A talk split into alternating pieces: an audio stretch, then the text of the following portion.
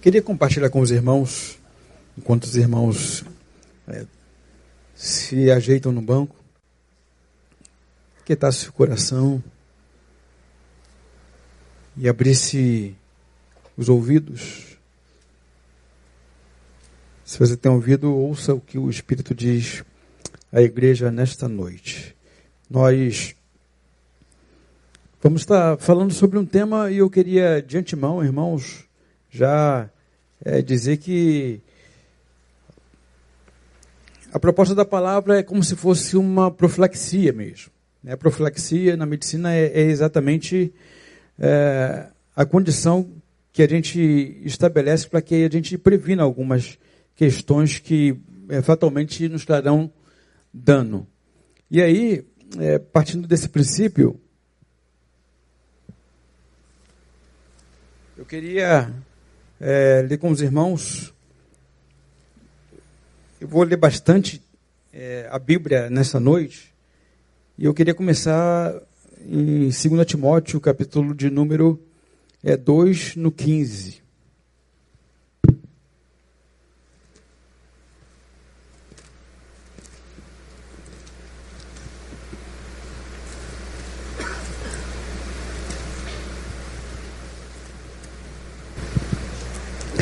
2 Timóteo, capítulo 2, verso 15. E depois eu vou para Tiago e aí a gente volta é, no final para finalizar em, em 2 Timóteo. É, como eu falei, então, é, é a ideia de, de, profilaxia, porque, é, como eu falei no início desse culto aqui,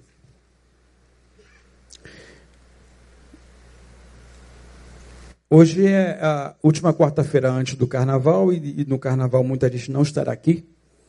É, Giovanni falou algumas coisas bem interessantes no último domingo pela manhã, dos quais algumas coisas eu já estava pensando, uma vez que já estava proposto a estar nesse culto falando.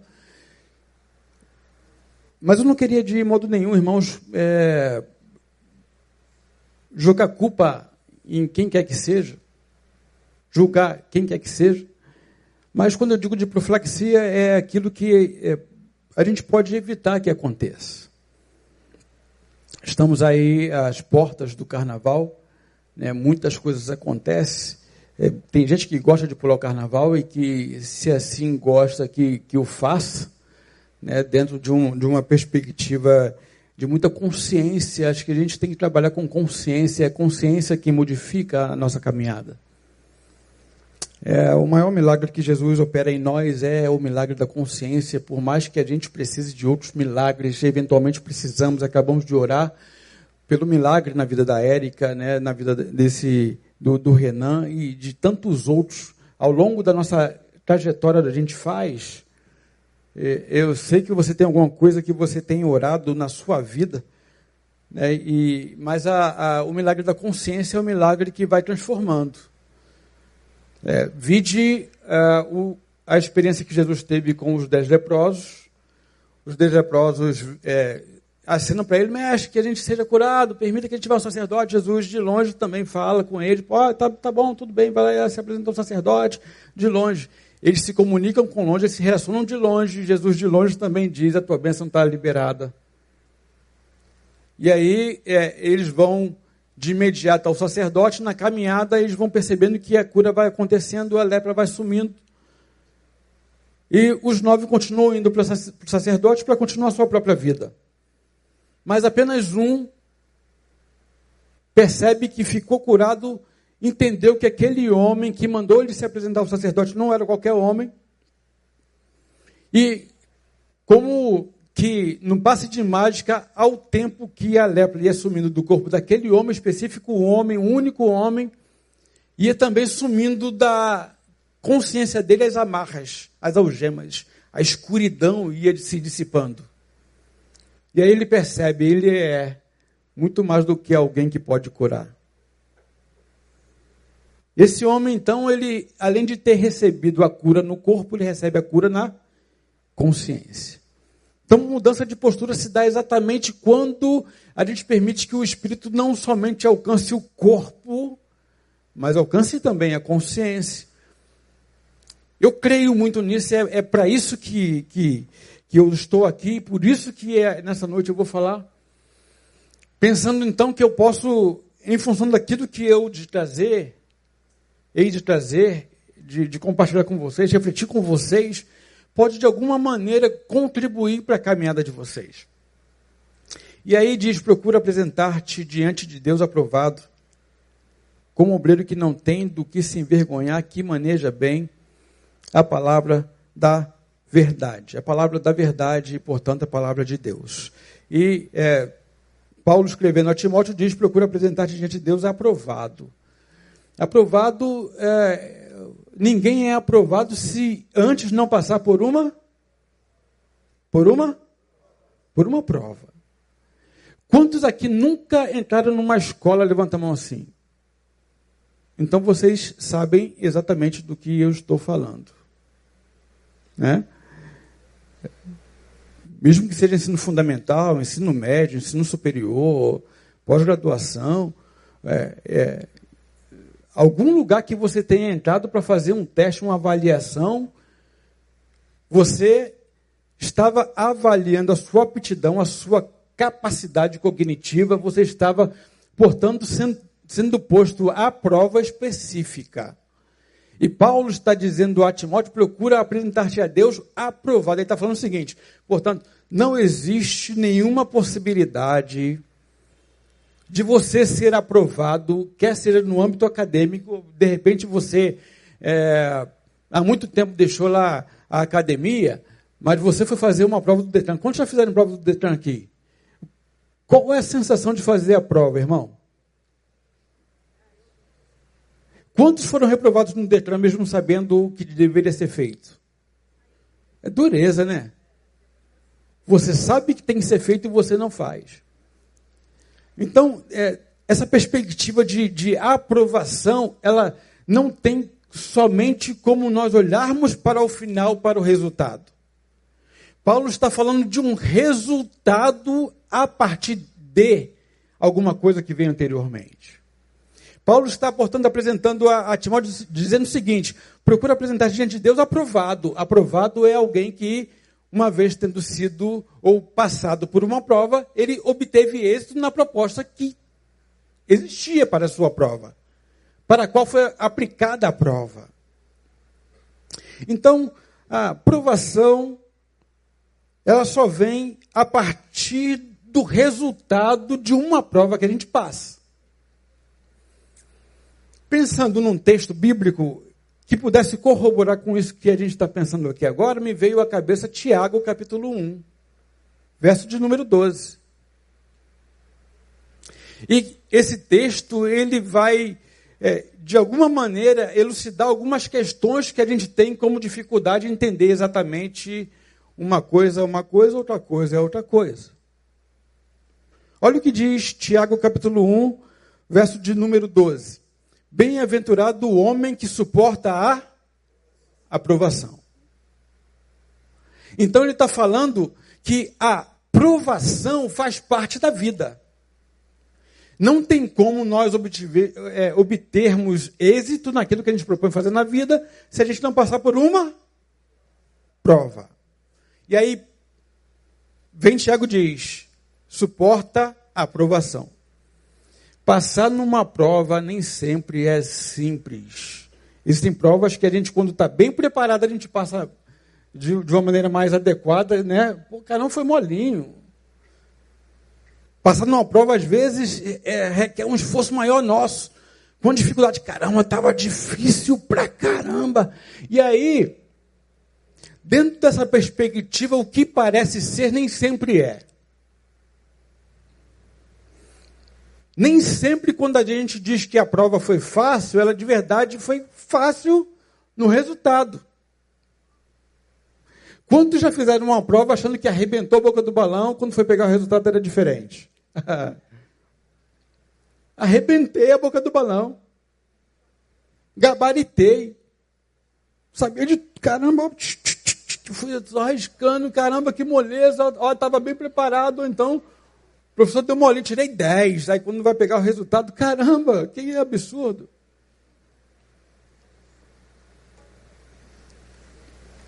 O inverso também é verdadeiro. Muitas vezes a gente está ali passando por um momento de dificuldade, a gente está sendo posto à prova e a gente não consegue perceber a dimensão de, de, de nível. Pô, tá muito difícil, me arrebentei. Aí quando vai pegar o resultado, caramba, olha, pô, show. Esse contexto de Tiago, quando ele está falando bem-aventurado o homem feliz, mais do que feliz é o homem, né? É, alegre é, é, é este homem. Ele está falando feliz a pessoa que persevera na provação, porquanto após ter sido aprovada, receberá o prêmio da coroa da vida que Deus prometeu aos que o amam. Ele vai dizendo que existe todo um, um, um engendramento, existe todo um, um pré, um durante e um pós, aquilo que a gente entende como prova. No 12, Tiago fala sobre a prova que vem, portanto, da parte de quem, irmão? Quem é que prova você?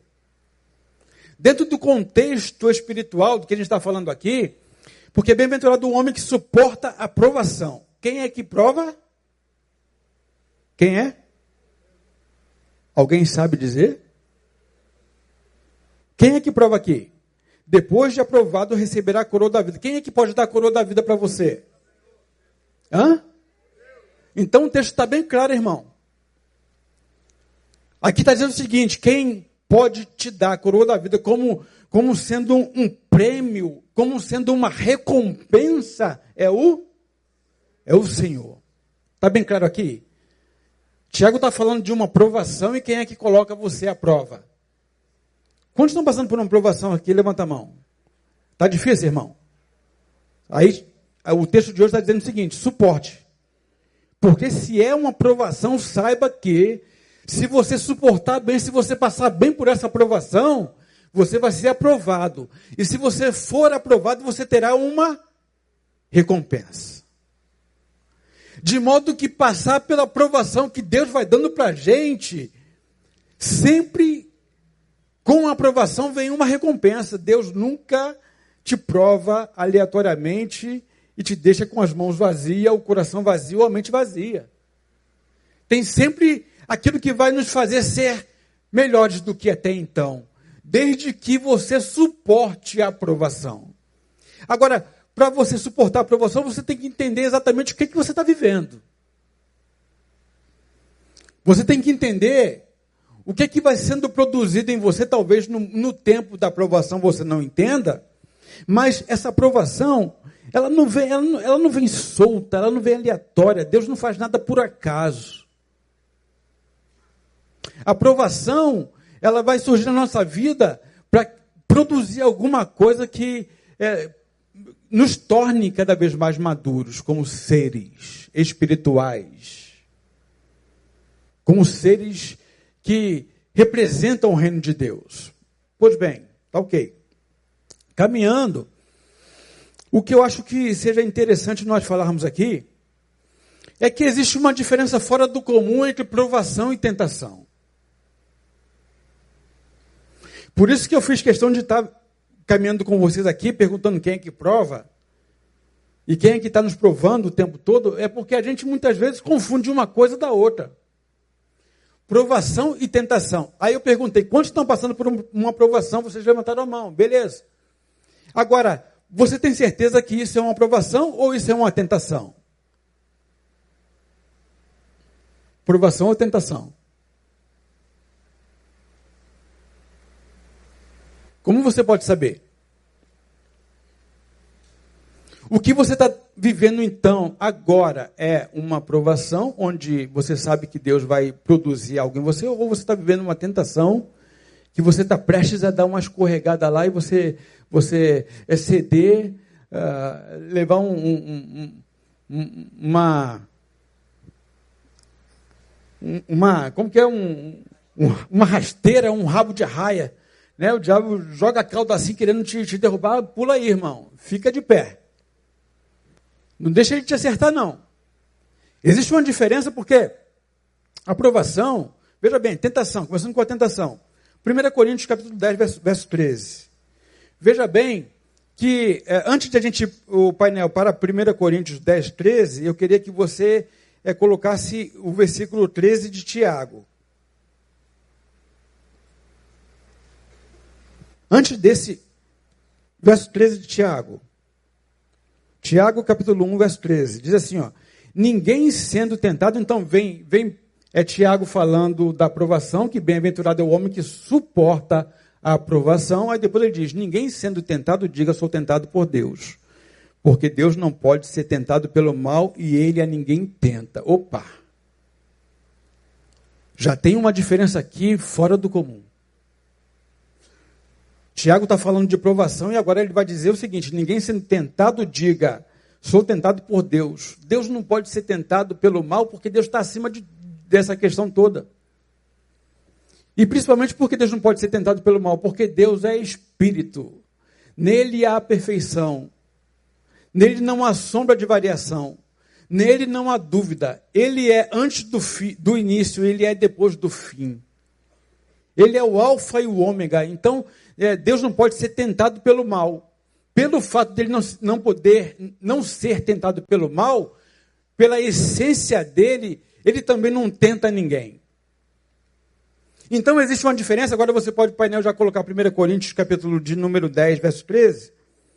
Porque quando a tentação chega a você, esse texto de Tiago está dizendo então que aquilo que me chega como sendo tentação não vem da parte de Deus. O que, que se define então o que vem da parte de Deus? Provação, pastor? Como que eu posso saber? O que, que é provação? O que, que é tentação? A gente vai ver isso agora. 1 Coríntios capítulo 10, verso 3 diz o seguinte: Não vos sobreveio nenhuma tentação senão humana.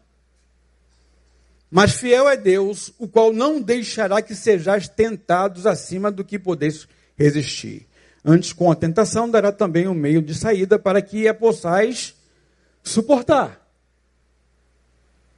A aprovação que Deus dá é para produzir alguma coisa em você, para você ser aprovado. A tentação que nos chega, irmão, não é para que a gente seja aprovado ou para que a gente se supere.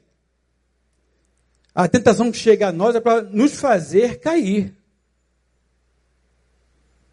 Uma diferença fora do comum é que Deus está te dando provação, porque Ele quer que você cresça, que você amadureça, que você evolua, que você é, tome ou, ou é, se torne a estatura de varão perfeito. Provação, tentação, diferente. Deus está olhando, está vendo você, está vendo onde a tentação está chegando, mas Ele diz: não vem sobre você nenhuma tentação que é humana, está dizendo aqui, se não humana, mas Deus é fiel para dar o escape. Deus sabe exatamente onde é que você pode chegar. Onde é que você pode suportar? Até onde você pode suportar a tentação que está chegando a você? Então, quando de repente uma mulher casada lá, um homem casado está atrás de você, isso é aprovação ou tentação, irmão? Hã? Quando você está lá no, no teu emprego, fazendo alguma coisa, né, mudando os números da contabilidade, quando você está tá, é, burlando os papéis da empresa, isso é tentação ou é aprovação, irmão? Para se dar bem, para dar uma pernada no, no, no, colega, querendo o emprego dele, o lugar dele, isso é tentação ou aprovação, irmão? Hum? A gente vai confundindo as coisas na caminhada. A gente está vivendo uma tentação e a gente vai dizendo que é Deus que está provando, e não é verdade. Justamente por saber exatamente quais são as suas fraquezas, justamente por conhecer a tua essência, Deus não permite que você caia na tentação, Ele te dá o escape. Ou seja, toda tentação que chega a você, você pode dizer não. Foi mais forte que eu, pastor. Não foi, porque Deus conhece você, e quando a tentação chegou até você, ele te deu o escape para que você pudesse suportar essa tentação. Então, baseado nisso, o objetivo da tentação é me fazer fraquejar. O objetivo da tentação é me humilhar, me envergonhar. O objetivo da tentação, quando ela vem, é me afastar do melhor que Deus tem para a minha vida. E Deus não está nesse negócio, irmão, a não ser para te dar o escape. Vai recebendo aí. Nenhuma tentação acontece na sua vida de cunho espiritual. Não existe tentação senão humana, diz o texto. Não vem da parte de Deus.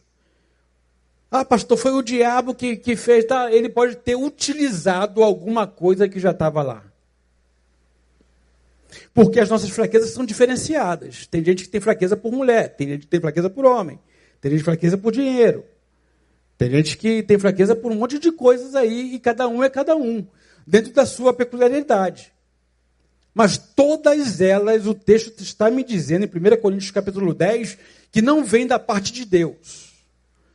Deus nunca se utiliza de uma tentação para alcançar você, para o mal. Mas ele te dá o escape o tempo todo, te dando o livramento o tempo todo, dizendo: você pode suportar a tentação, porque eu conheço a tua fraqueza e eu estou te dando um escape aqui, estou te dando uma oportunidade, estou te dando uma saída. Agora, aprovação.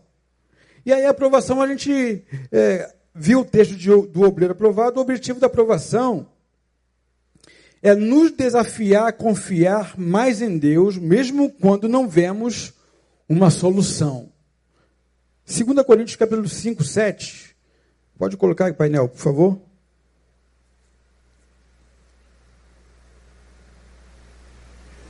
O objetivo da aprovação é nos desafiar a confiar mais em Deus, mesmo quando não vemos uma solução. Utilizei esse texto aqui logo no início. Nós somos um povo dele. Nós chamamos ele de Senhor. Nós somos uma geração eleita, o sacerdócio real. E uma vez nós nos entendendo dessa forma, o texto vai dizer que porque nós somos dele, nós não andamos por vista, mas por fé. Então, mesmo quando a gente não vê solução por aquilo que está acontecendo, pela aprovação que estamos vivendo, irmão, saiba quando você menos esperar, quando você estiver sendo provado por Deus, sendo forjado por Deus, passando pelo fogo, aí Deus vai te dar uma solução, Ele vai é, permitir fortalecer você nesse momento, a fim de que você cresça. Então, tentação, o objetivo é te arrebentar a vida. E a aprovação é fazer você crescer, uma para baixo e outra para cima. O objetivo da aprovação um outro objetivo, Tiago 1, 2 e 4, é nos fazer mais forte, porque nossa fé e perseverança crescem a partir da aprovação. Tiago 1, 2 e 4. Tiago 1, 2 e 4.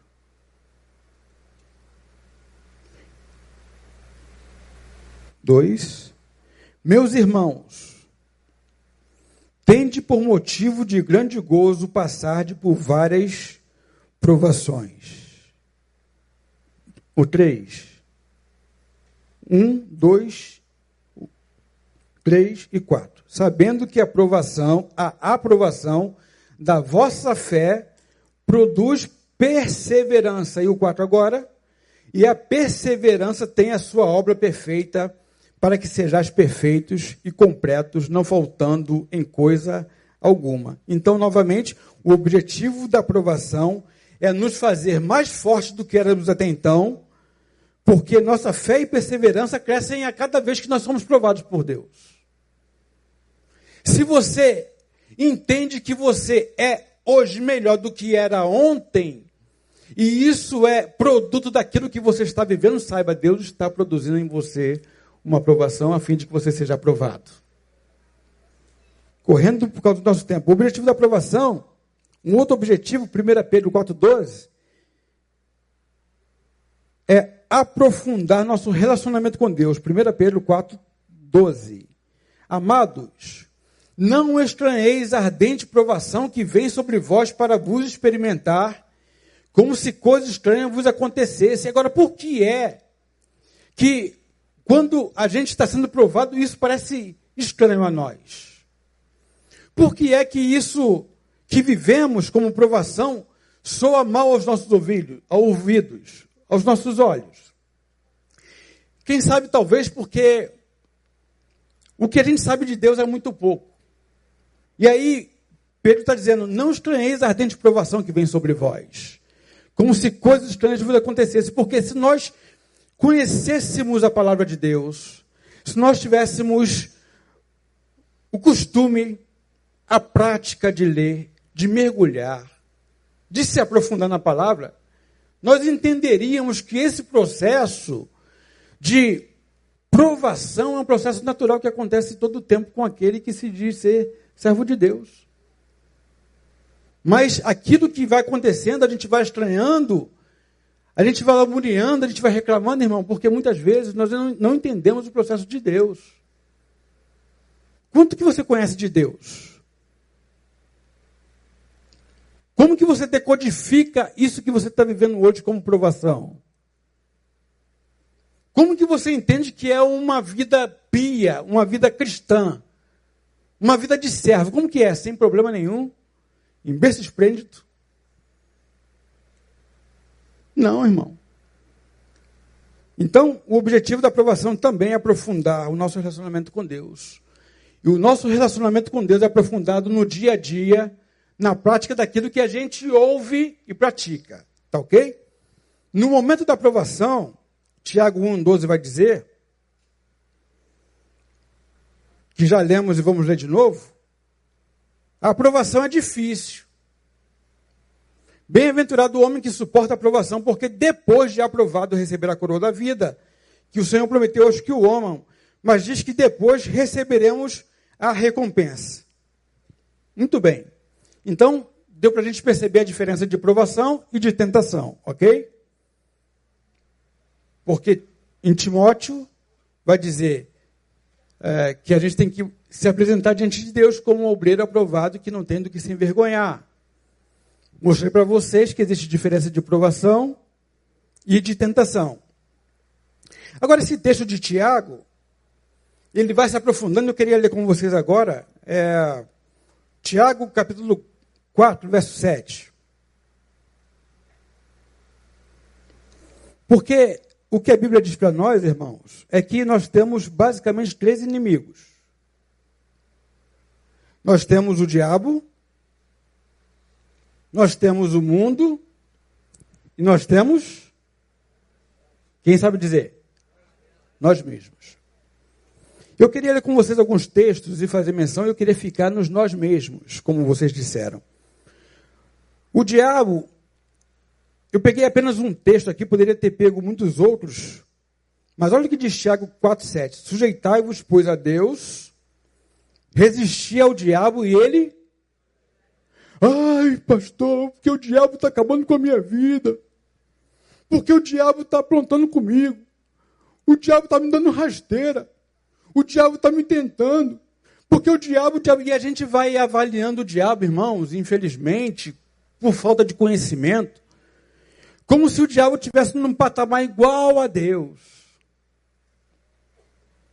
Quando a gente pensa no diabo, então, na verdade, é como se fosse aqui uma tábua plana como esta.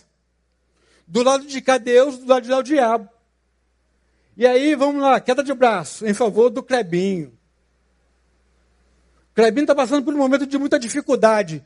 Queda de braço em favor de quem? Do Clebinho. Vamos ver. Aí a gente vai vendo queda de braço. Ai, meu Deus do céu, o diabo está ganhando aí. Vai, vai, vai, vai. Não, agora Deus, Deus inverteu a situação, Deus se recuperou e tal. Não, agora Deus Deus está tá perdendo novamente. E a gente vai pensando que Deus está numa queda de braço com o diabo e não é verdade. E nenhum texto da Bíblia vai dizer que o diabo e Deus estão no mesmo patamar. Uma vez falei isso aqui, há algum tempo atrás, escandalizei alguns irmãos, foi questionado depois com, com, com Isaías, Isaías confirmou. Deus é soberano, irmão.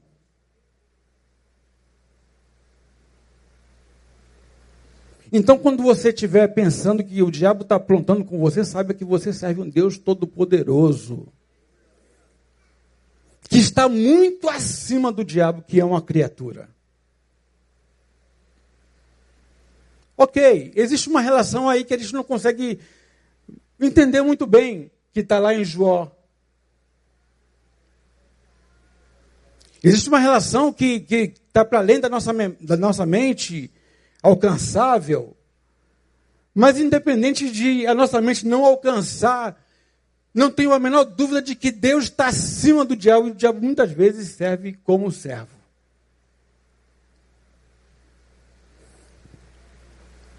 Muita coisa acontece na nossa vida para nos destruir, mas o texto da Bíblia vai dizer que Deus faz com que todas as coisas que, mesmo tenham sido produto do diabo, contribuem para o bem dos que amam a Deus. Ninguém pode tirar você da mão de Deus, amém, queridos? Nem o diabo. Então, tu passa por uma encruzilhada, está lá um, alguma coisa colocada, ai meu Deus do céu, tem misericórdia de mim, Senhor está repreendido em nome de Jesus e tal. E muita gente pensa que passou ali, ai Senhor, me protege porque eu estou levando essa, essa ambiência, estou levando esse espírito que estava ali na encruzilhada, e a gente vai cheio de medo do diabo. Esse texto aqui que a gente acabou de ler, está dizendo o seguinte: olha, quando você se sujeita a Deus, passa pela aprovação de Deus, é aprovado por Deus, você está se sujeitando. E quando isso acontece, naturalmente o diabo foge de você. Natural. Quem é o teu Deus, irmão?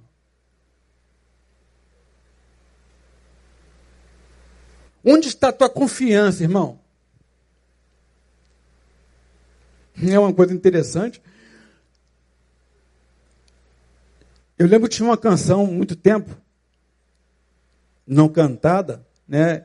É, debaixo do meu pé, debaixo do meu pé, debaixo do meu pé, debaixo do meu pé, Satanás.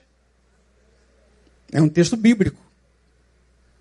Todo mundo aqui canta efusivamente, todo mundo se alegra, ui, aplauda depois o Senhor, aplaude, aplaude a Deus depois, né? Que louvor maravilhoso, está debaixo dos meus pés, que nada, a gente aqui é forte pra caramba, né?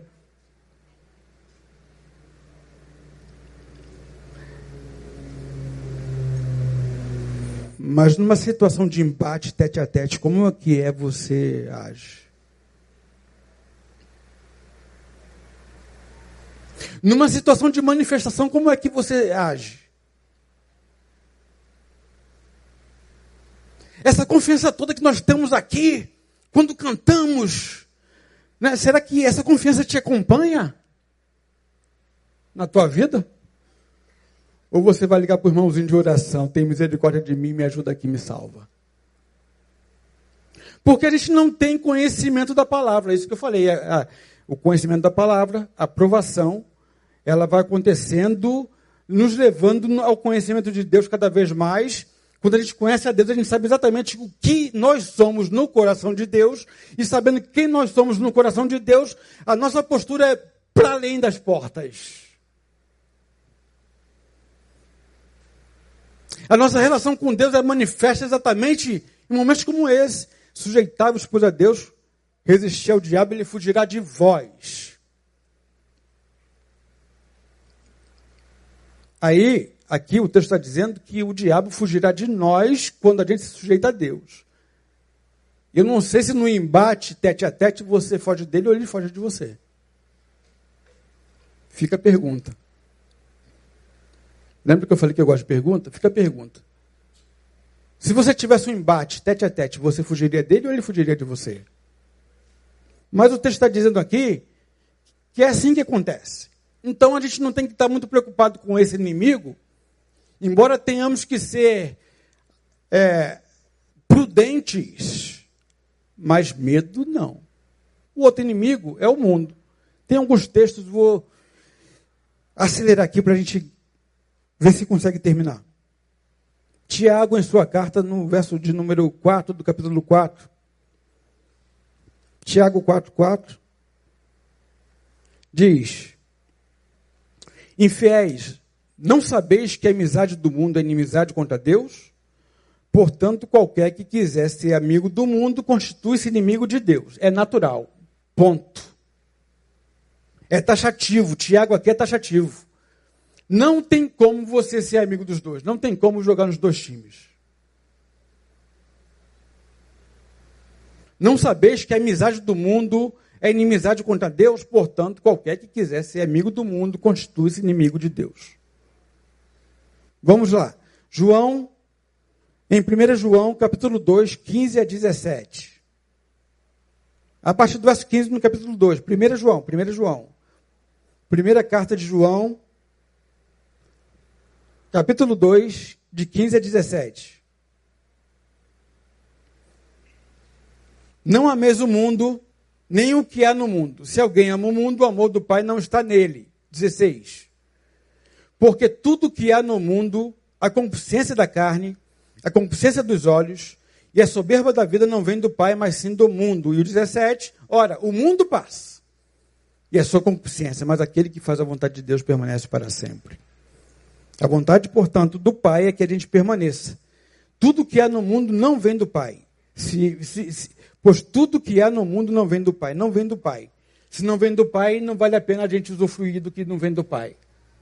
O modo de vida, o modo de ser, as nossas escolhas, as nossas posturas não podem ser aquelas que estão lá fora que a gente vê. Não podemos nos assemelhar a eles. Temos que ser diferentes. E aí, Jesus, em João 16, 33, vai dizer o seguinte: João 16, 33. Tenho-vos dito essas coisas.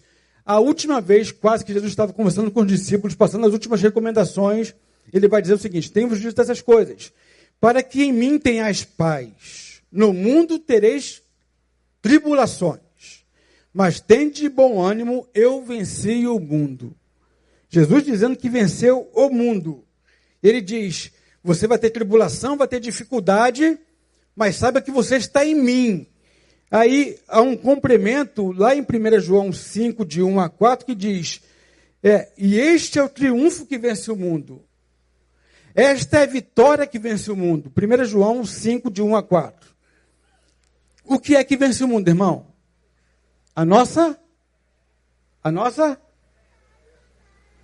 Todo aquele que crê que Jesus é o Cristo, nascido de Deus, e todo aquele que ama o que o gerou, ama também ao que dele é nascido. 2. Nisto conhecemos que amamos os filhos de Deus. Se amamos a Deus e guardamos os seus mandamentos, porque este é o amor de Deus, que guardemos os seus mandamentos. E os seus mandamentos não são penosos, porque todo que é nascido de Deus vence o mundo. Jesus está dizendo lá que ele venceu o mundo. E agora João está complementando, dizendo: Todo que é nascido de Deus vence o mundo. E esta é a vitória que vence o mundo, a nossa fé. E a fé vem pelo ouvir e ouvir, não somente ouvir, mas também praticar. Simples assim.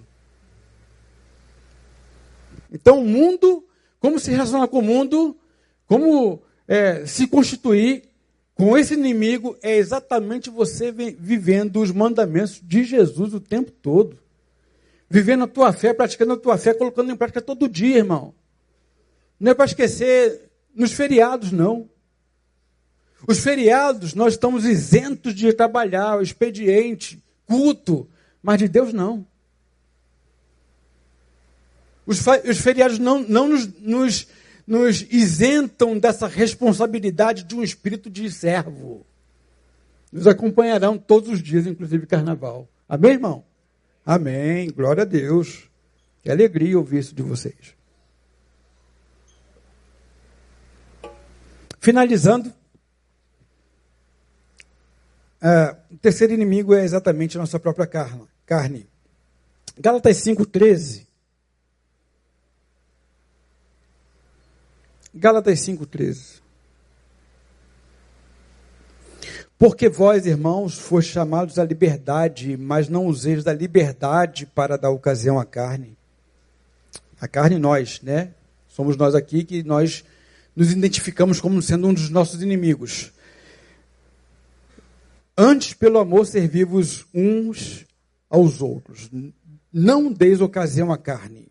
É um mandamento que Paulo faz aos Gálatas. 1 Tessalonicenses 5, 22. 1 Tessalonicenses 5, 22. Abstende-vos de toda espécie de mal, toda forma de mal, todo jeito de mal. E Tiago 1, 14 e 15 vai fechar essa questão de que nós somos os nossos inimigos também, ou o, nós somos o pior dos nossos inimigos. Tiago 1, 14 e 15 é exatamente o contexto que a gente está trabalhando. Tiago 1, 12, que é sobre a prova, e aí depois vai dizer que ninguém sendo tentado diga que Deus tenta, Deus prova, mas não tenta, e agora, finalizando, ele diz assim: cada um, porém, é tentado, não é por Deus, Deus não tenta ninguém, lembra disso? Cada um, porém, é tentado quando atraído e engodado pela sua própria concupiscência. Então, a concupiscência, havendo concebido, dá à luz o pecado, e o pecado sendo consumado gera morte. Simples assim. Então, todo tipo de tentação que a gente passa, irmão, a despeito de qual seja ela, advém de dentro de nós. Esse texto de Tiago está apresentando, portanto, para mim, a responsabilidade que eu tenho em gerir aquilo que eu tenho dentro de mim. Em gerir os meus sentimentos. Em gerir os meus desejos. Em gerir as minhas consciências. O problema todo é que a gente geralmente não conhece quem a gente é. O problema todo é que a gente mergulha nas tentações e a gente vai se descobrir lá na tentação e depois a gente sai arrebentado. Com a vida arrebentada, com a vida arrebentada, com a família arrebentada. Com os nossos negócios arrebentados porque a gente não se conhece. O que Tiago está apresentando para nós então é que cada um é caído e engodado pela sua própria, não é de ninguém. Os nossos problemas não são construídos pelo diabo. As nossas dificuldades não se dão por causa do mundo que está lá fora. Mas o que nos derruba, irmãos, é exatamente aquilo que está dentro. É própria consciência. Giovanni falou aqui, aquela tentação, o diabo tentou a Eva ali, a serpente e tal. É porque já existe em nós a possibilidade de. Ali na tentação foi só um, um aguçar do que já existia. Lá no Éden. Ele deu uma cutucadinha. Pum! Naquilo que já estava dentro. E aí, por que eu estou dizendo que muitas vezes nós caímos na tentação porque a gente não se conhece? É simples entender isso. Porque o pecado seduz e nós gostamos desse jogo. Nós gostamos do jogo da sedução. Vai, não vai. Agora eu vou, não vou. Você está vendo que o abismo está logo à frente, é logo ali, e você fica, oh, Você vai brincando com as circunstâncias que você sabe que ali vai ser um motivo para a tua queda e você vai e volta. Esse jogo de sedução. Achamos que a qualquer tempo, a qualquer momento, nós nos livraremos desse momento adverso. Quando eu estalar os dedos, eu vou dizer: eu não quero mais e pronto, estou livre. Não estará. Me faz lembrar Billy Graham, já encerrando. Billy Graham, numa entrevista, como uma celebridade, alguém que, que foi um dos maiores pregadores do evangelho do século XX, estava fazendo uma entrevista com ele, e a repórter embasbacada com quem era aquela personagem ali diante dela, e ele falando de tudo que ele era, o que ele vivia do Evangelho, como ele cria em Jesus. Aí ela diz assim: fazer uma pergunta aqui, eu estou assim, assim, estupefata com que, tudo que você me diz. Você não tem uma falha sequer. Você não tem um defeito sequer. Você não tem nada que te perturbe a alma, que te tente. Aí ele falou: tem. Ela ficou curiosa: oh, não é possível. Esse santo homem aqui diante de mim tem, está tá admitindo que tem uma fraqueza. Tenho. Mas isso não te tenta, tenta. É exatamente porque eu conheço aquilo que me tenta que eu não dou ocasião para que aconteça. Billy Graham não brincava com a sedução daquilo que estava com concupiscência. Como você lida com isso? Com a concupiscência dentro de você? Agora, Tiago vai dizer também para mim o seguinte: que o pecado ele não acontece no estalar do dedo. Tiago vai dizer para mim para você que existe todo um processo natural, evolutivo, gestacional daquilo que ele chama de pecado. Não adianta então, irmão, você dizer, pastor foi mais forte que eu, caí no pecado. Tiago está dizendo que a gente vai trabalhando isso, a gente vai namorando com o pecado. A gente vai dando ocasião para a nossa concupiscência. A gente vai alimentando a nossa concupiscência. E aí, quando a gente menos espera, nasceu o pecado em nós.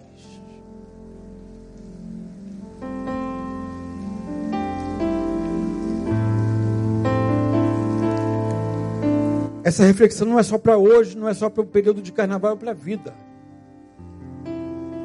Porque tudo passa, inclusive o carnaval. Mas a tua vida vai continuar. Nos surpreendemos com o que nos alcança e nos destrói, por não conhecer o Eterno em Sua palavra, e nem a nós mesmos como deveríamos. Aí eu lembro de um irmão finalizando mesmo.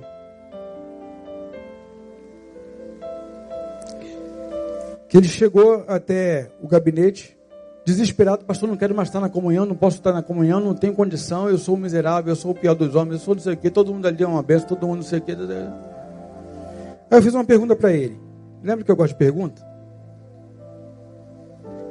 Perguntei o seguinte: quem de nós conseguiu enganar Jesus?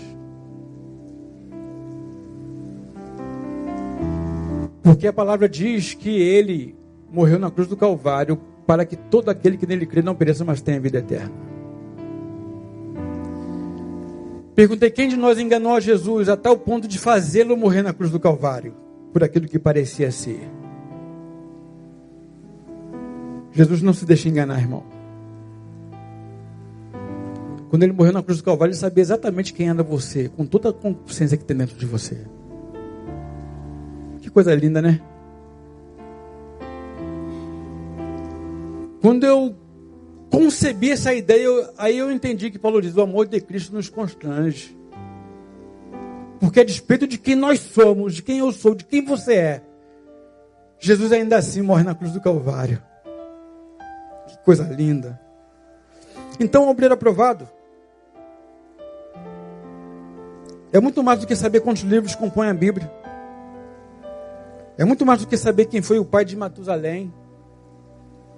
É muito mais saber do, de quantos anos durou o período do silêncio entre o Novo Testamento e o Velho Testamento.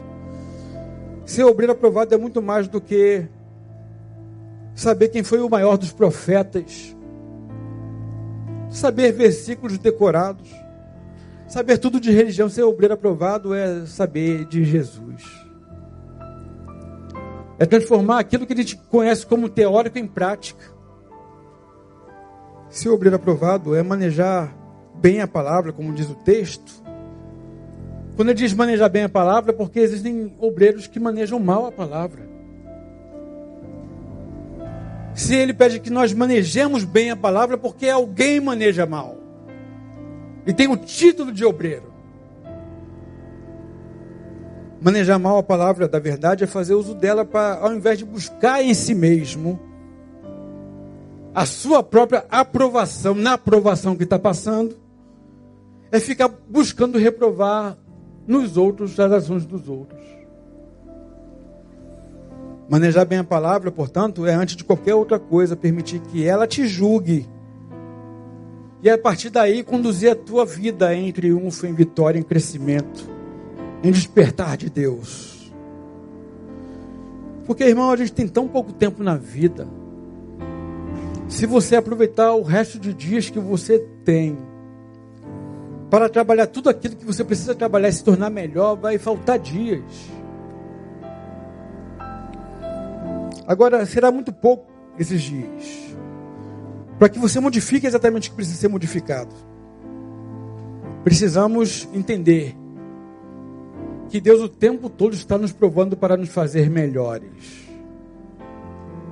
O tempo todo está nos livrando das tentações que não vêm dele, para que nós sejamos obreiros aprovados. Que você nesses dias, nos próximos dias, nos próximos meses, anos, seja sempre achado como obreiro aprovado, que não tenha que se vergonhar e que maneje bem a palavra da verdade. Que seja assim na minha vida, na sua vida. Que assim sendo, irmãos, nós estaremos prontos para superar a nós mesmos, as nossas fraquezas e limitações. E sobretudo para que na quarta-feira de cinza a gente não esteja aqui para expurgar os nossos pecados, as nossas dores, porque damos ocasião à carne. É só uma palavra de alerta. Uma palavra de irmão para irmão. Uma palavra de exortação. Uma palavra de profilaxia. A fim de que você tenha vida com muita saúde no Senhor Jesus. Amém, queridos? Fiquemos de pé.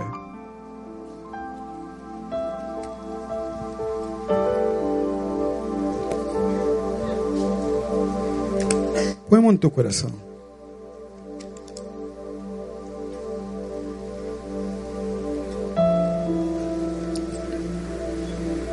Tu conheces Deus. Cada um que neste ambiente já declarou. Tu sabes o que cada um está vivendo. Tu conheces as dores. Tu conheces as angústias. Tu conheces as aflições, muitas vezes produzidas por provação. Mas em todo o tempo, diz a tua palavra, tu estarias conosco. O Paráclito de Deus está conosco. O Espírito da Verdade está conosco. Para nos ensinar. Para nos encorajar. Para nos fortalecer. Para nos exortar. Te peço, Deus, em nome de Jesus, esclareça o teu povo nesses dias. Tua palavra diz, como exortação, desperta tu que dormes, levanta-te dentre os mortos e Cristo te esclarecerá. Sim, Deus, aqueles que estão obscurecidos pelo mundo, pela vida. Ajude e faça com que as escamas caiam em nome de Jesus aos que estão vivendo tentação, Deus, prestes a cair na tentação. Ajuda-os a entender quem de fato eles são, entendendo a limitação que têm. Uma vez sendo assim, estarão prontos para enfrentar a tentação. Porque tu, ó Deus, é aquele que dá o escape. Aqueles que têm caído constantemente na tentação, tem misericórdia, Senhor. Eu oro por eles, com eles, pedindo-te misericórdia por eles e por mim também, porque talvez eu seja o próximo. Tu sabes como somos falhos, limitados.